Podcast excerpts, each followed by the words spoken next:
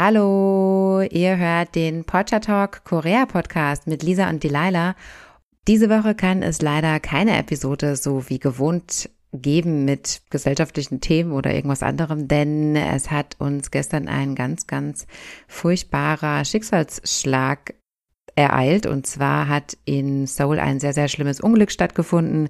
Und es wäre jetzt einfach unpassend, irgendetwas anderes zu besprechen, außer dieses Thema. Und ja, wir wollen es auch einfach nur ganz kurz anschneiden und einfach ganz kurz unsere Gedanken dazu teilen. Ähm, ja, wie gesagt, alle anderen Themen wären sowas von unpassend diese Woche. Und ja, lass uns einfach mal kurz schauen, was passiert ist. Es ist wirklich eine Tragödie passiert. Und zwar haben ja dieses Wochenende die Halloween-Feiern angefangen.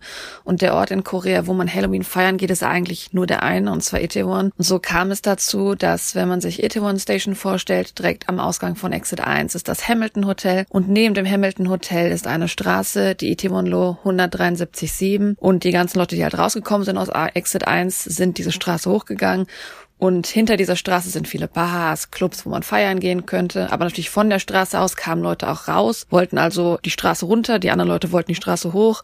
Es haben sich aber anscheinend in Itaewon jetzt an dem Abend selber um die 100.000 Menschen versammelt. Und so kam es dazu, dass sich in dieser Gasse unheimliche Menschen auch gedrückt haben zusammen. Das hat sich dann aufgespitzt, dass um Viertel nach zehn, gestern am 29. Oktober, diese Menschen halt so aufeinander gedrückt sind, dass im Englischen sagt man eine Stampede passiert ist eigentlich, dass man wirklich aufeinander so getrempelt wurde, dass gedrückt wurde und gedrückt wurde. Aktuell zu dem Zeitpunkt dieser Aufnahme jetzt gerade wurde bestätigt in Korea um die koreanische Uhrzeit 16.30 Uhr, dass 153 Menschen gestorben sind und noch 103 Menschen verletzt sind. Das heißt, wir haben auf jeden Fall eine Tragödie in Korea erlebt und bevor ihr vielleicht jetzt, wenn ihr noch nicht davon erfahren habt und jetzt irgendwie online gehen wollt, ich möchte auf jeden Fall auch schon mal so eine Art Trigger Warning geben. Wenn ihr nach Itaewon Hashtag sucht auf sozialen Medien, auf Twitter, wo auch immer, ihr werdet in der Regel wirklich auch viele Bilder der leblosen Körper finden.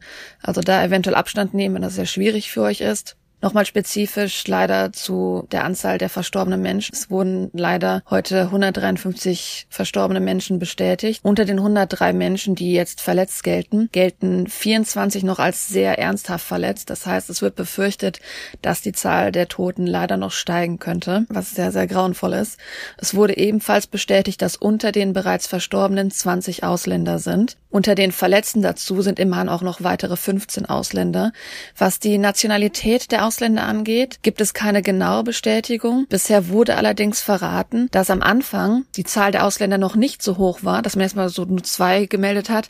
Nicht, weil die Ausländer nicht leider schon in der Zahl dabei waren, sondern weil man sie verwechselt hat mit Koreanern, weil vom Aussehen her vielleicht viele asiatischen Ursprungs waren. Bisher wurde bestätigt, dass es sich bei den verletzten Toten, was die Ausländer betrifft, um Leute aus China, Iran, Usbekistan und Norwegen handelt.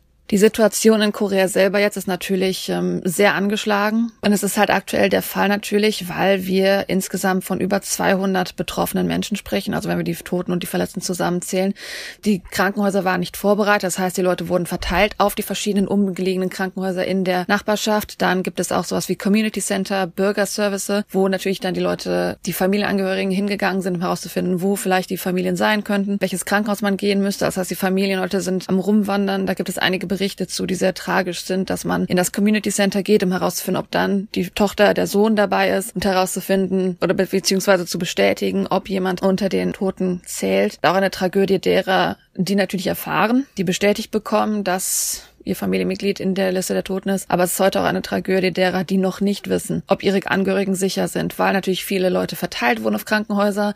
Man hat sie noch nicht genau identifizieren können, alles. Das heißt, die Leute sind am Hin und Her gehen. Und so ist es so, dass bis zum jetzigen Zeitpunkt der Aufnahme wohl das Seoul Metropolitan Government 3580 vermissten Personenreporte erhalten hat. Und diese Zahl soll weiterhin noch steigen. Das, obwohl natürlich in den Centern jetzt die Familien, die jetzt langsam ihre Bestätigung bekommen, weniger werden, dass allerdings die Anzahl der vermissten Reporte steigt und steigt und steigt, weil noch Unklarheit ist genau, wer alles überhaupt in den Krankenhäusern liegt, wer auf der Liste der Toten alles steht. Also es ist eine sehr große Tragödie.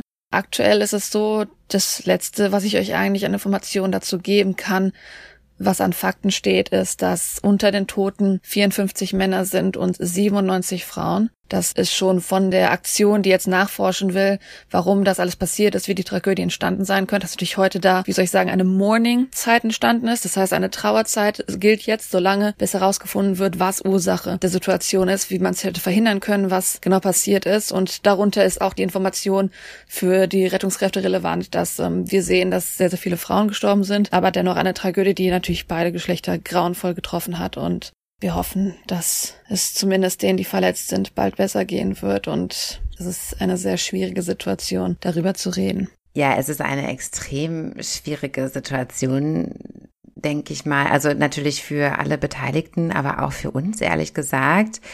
Ich habe mich selten so ich, also ich habe selten so Mitgefühl gehabt mit einer solchen Situation, einfach aus dem Grund, dass mein Mann und ich ja auch vor zwei beziehungsweise drei Tagen erst wieder nach Deutschland gekommen sind. Wir waren ja in Seoul und hätten wir unsere Reise drei Tage oder vier Tage länger gemacht, wären wir bestimmt auch dahin gegangen, denn das ist ja auch mein Lieblingsort gewesen, um Halloween zu feiern. Wir haben es ja auch in unserer Halloween-Folge euch wärmstens auch noch angepriesen, dorthin zu gehen. Also an der Stelle entschuldige ich mich fast dafür, also furchtbar.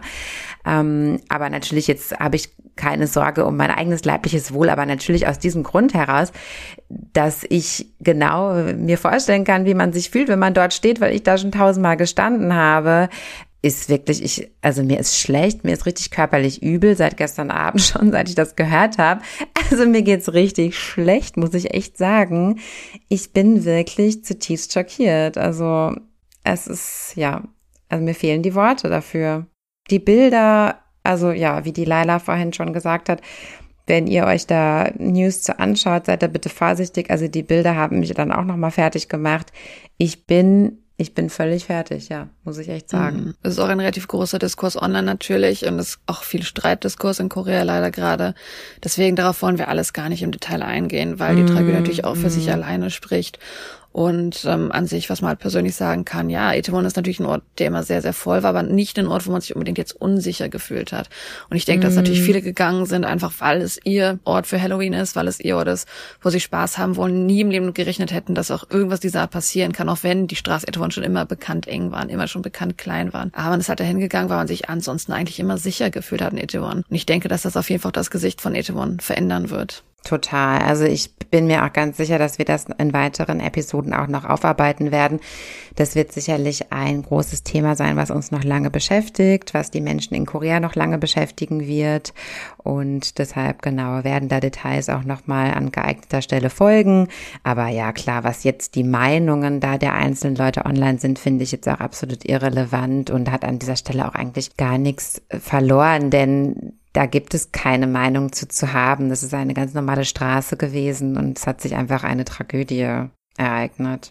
Mhm. Damit würde ich sagen, dass ihr hoffentlich Verständnis dafür habt, dass ähm, wir diese Woche auf jeden Fall auf diese Tragödie blicken müssen. Und ich hoffe natürlich, dass ihr jetzt zu Hause auch in Deutschland, wo ihr ein langes Wochenende habt, dass ihr alle auf jeden Fall sicher und gesund und behütet bleibt dass wir dann in den nächsten Tagen nach vorne gucken können. Ja, wir und wahrscheinlich auch ihr, liebe Zuhörer, müsst jetzt auch erstmal eure Gedanken zu diesen Themen sortieren und das einfach erstmal sacken lassen und genau deshalb diese Woche die Pause und wir hören uns dann in der nächsten Woche wieder. Dann habt hoffentlich einen, ein gesegnetes langes Wochenende, ihr Lieben. Auf Wiedersehen. Ein gesundes und gesegnetes, genau. Tschüss, Anjong.